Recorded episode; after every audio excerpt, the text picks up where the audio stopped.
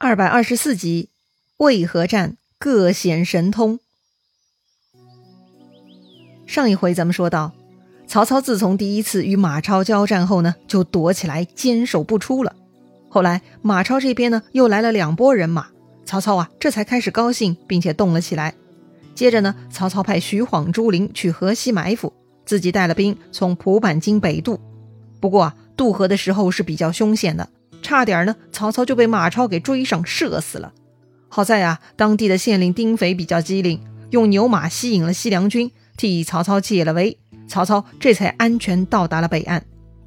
见到曹操逃脱呢，马超是挺郁闷的，回去告诉韩遂说呀：“今儿个差点就捉到曹操了，可惜了。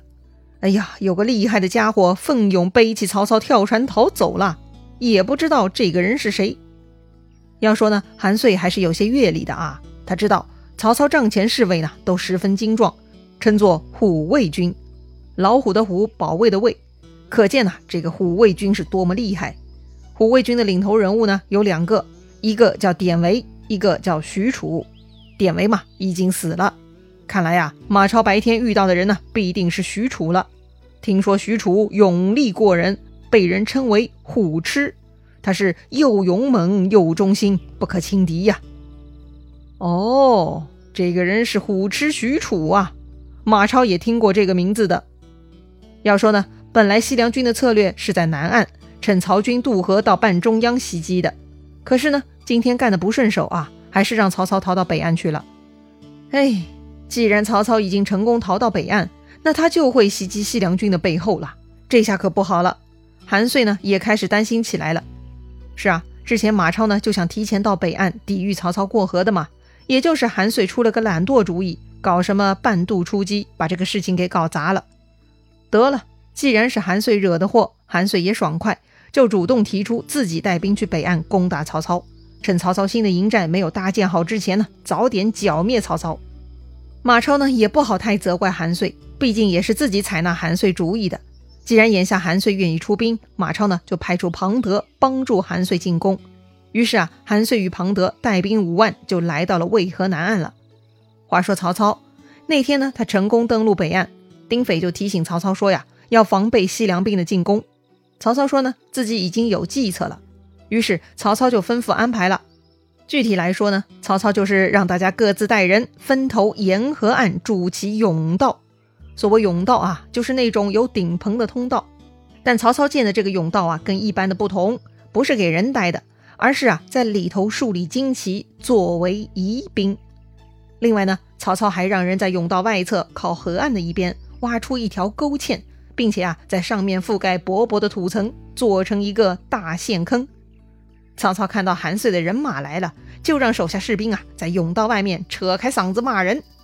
韩遂他们西凉兵听到对岸在骂人，就渡河冲向了北岸。要知道，沿河岸呢，就是曹军挖好的长长陷坑啊。当时西凉军的先锋呢，就是庞德了。他带着一千多铁骑就冲杀了过来。当然了，不出意外，这一千多人呢，就全部掉入了陷坑之内。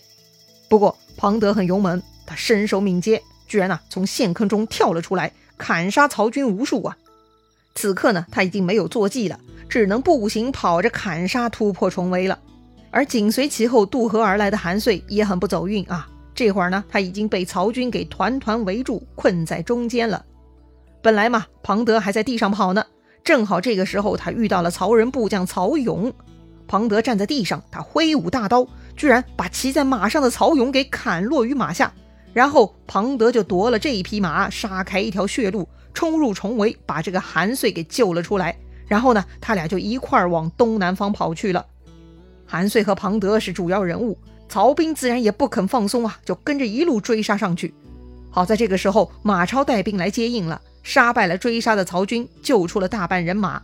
他们双方厮杀，打到天黑才收兵。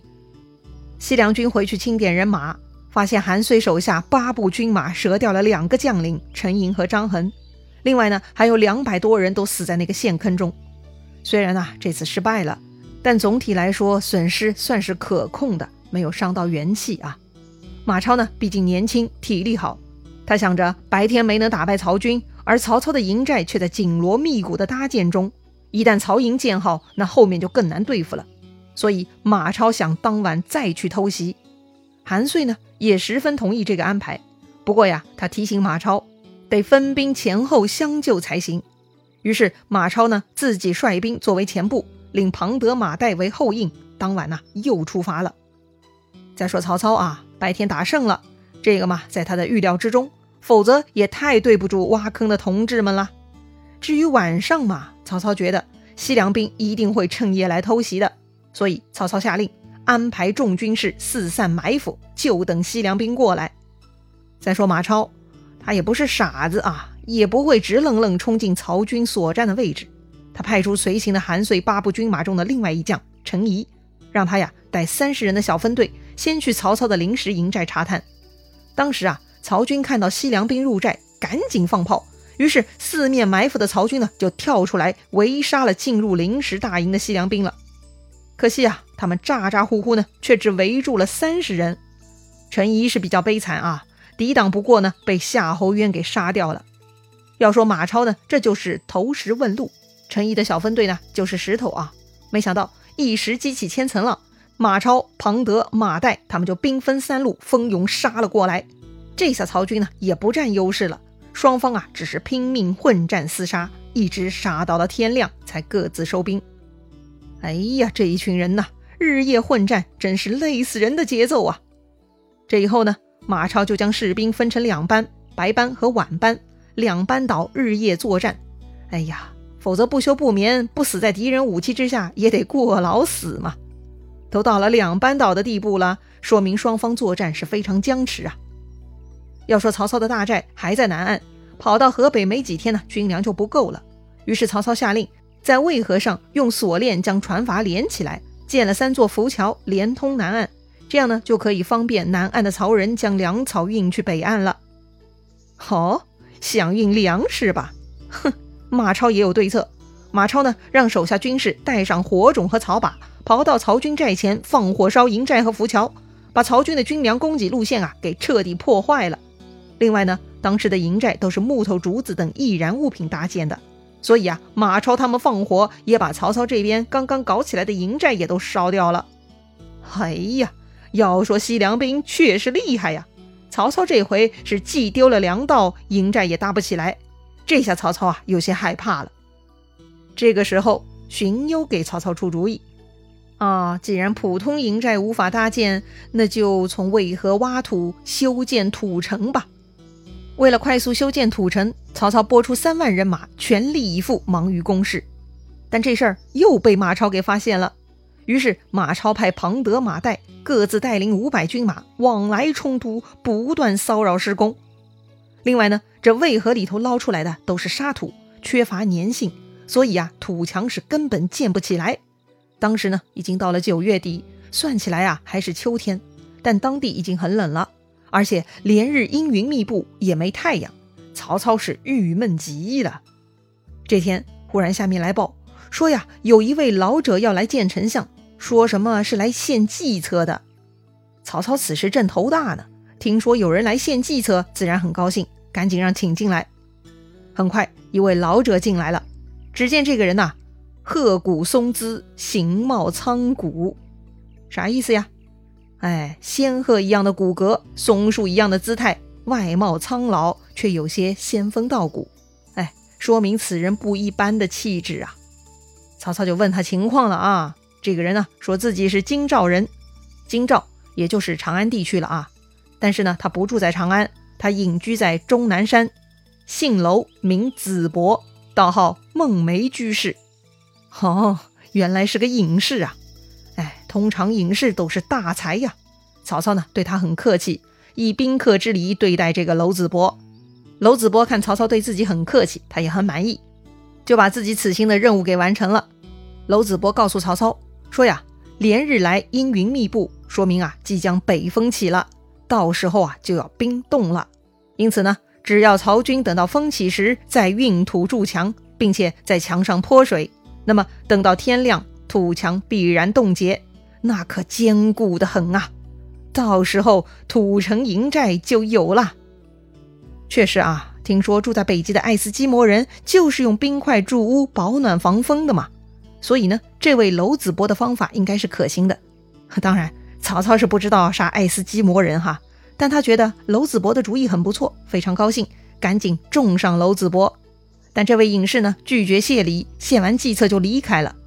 看吧，曹操啊，真的是命不该绝呀，居然还有人特地巴巴的过来帮助他。果然了，娄子博走了。当晚呢，就北风大作了。于是曹操让全军士兵都去挑土泼水，要把握这一个晚上将土城建好。当时条件呢是相当不充分，缺少沉水的工具。结果曹军找来细绢，临时做口袋来运水。当时室外温度极低，基本上啊土墙是随筑随动，根本不像之前那样松垮。到了第二天天亮，沙土和水呢都已经冻在一起，结结实实的了。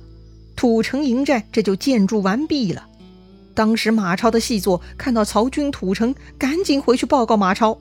马超根本不敢相信啊，亲自带兵出来观看。果然，一夜之间土城已经建好。马超大惊啊，这曹操是怎么了？到底发生什么事情了？这简直有如神助啊！第二天呢，马超就率领大军鸣鼓而来。来到曹操大营之外，听说马超来了，曹操也不带兵，他就带许褚一个人就出营来见马超了。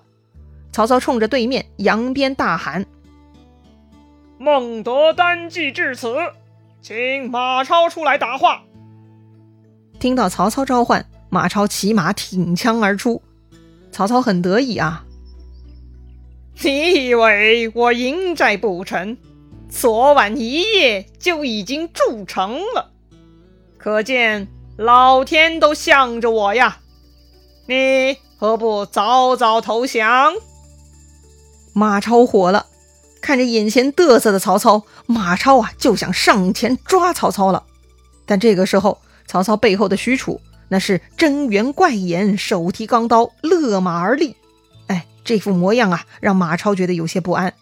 于是呢。马超抑制住自己向前的冲动，也扬起手中的马鞭，问曹操：“听闻你军中有虎侯，他在吗？”也不等曹操回答，他背后的许褚呢，提刀大喊：“我就是乔郡许褚也！”